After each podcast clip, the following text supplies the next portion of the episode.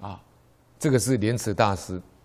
那么莲池大师呢，啊，在《憨山大师梦游全集》里面卷二十七里面有记载，他是莲池大师，他非常努力的戒杀生，而且这个崇尚放生，他做了很多文章呢，啊，红传在这个世间。啊，那当时在海内外，就是在中国各地呢，大家都非常的尊敬这个莲池大师。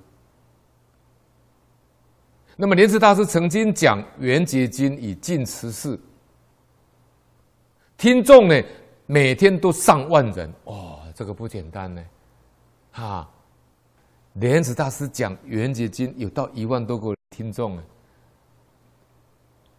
啊。那么，莲池大师就要要建这个万公池啊，为放生池，要建立一个放生池。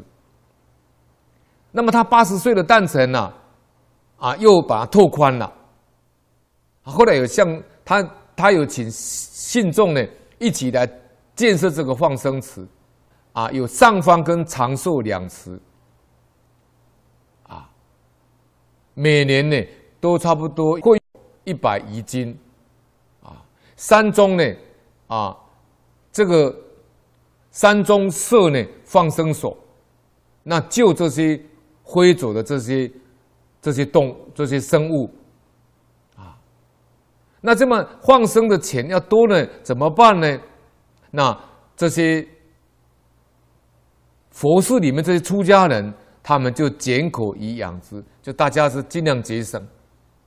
每年大概省下呢，会用大概是每年大概需要会用呢米大概两百担。然后这个憨山大师就就记载这样了，他说莲池大师在放这些鱼子善鸣噪者，就是放这些鸟的时候觉得很吵，这些鸟会会呱呱呱呱噪。可是这些鸟很奇怪呢，听到出家人打木鱼声的时候呢，它就寂然而听，没有声音，静悄悄的。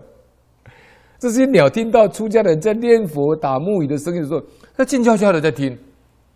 等到木鱼声停止的时候呢，啊，它又恢复鼓翅鲜明，又开始在那边叫了，飞来飞去的。他说：“这个，这个就是鸟有佛性呢、啊，所以。”佛说孝敏为戒啊，汝克有养无尽呐。佛说真正的大孝，就是最大最最好的戒戒戒条啊，啊最大的戒法。那么莲池大师对这些万这些动物呢，他供养他们呢，他有恭敬心呐、而且是有礼在里面呢、这不是已经达到孝的极致了吗？好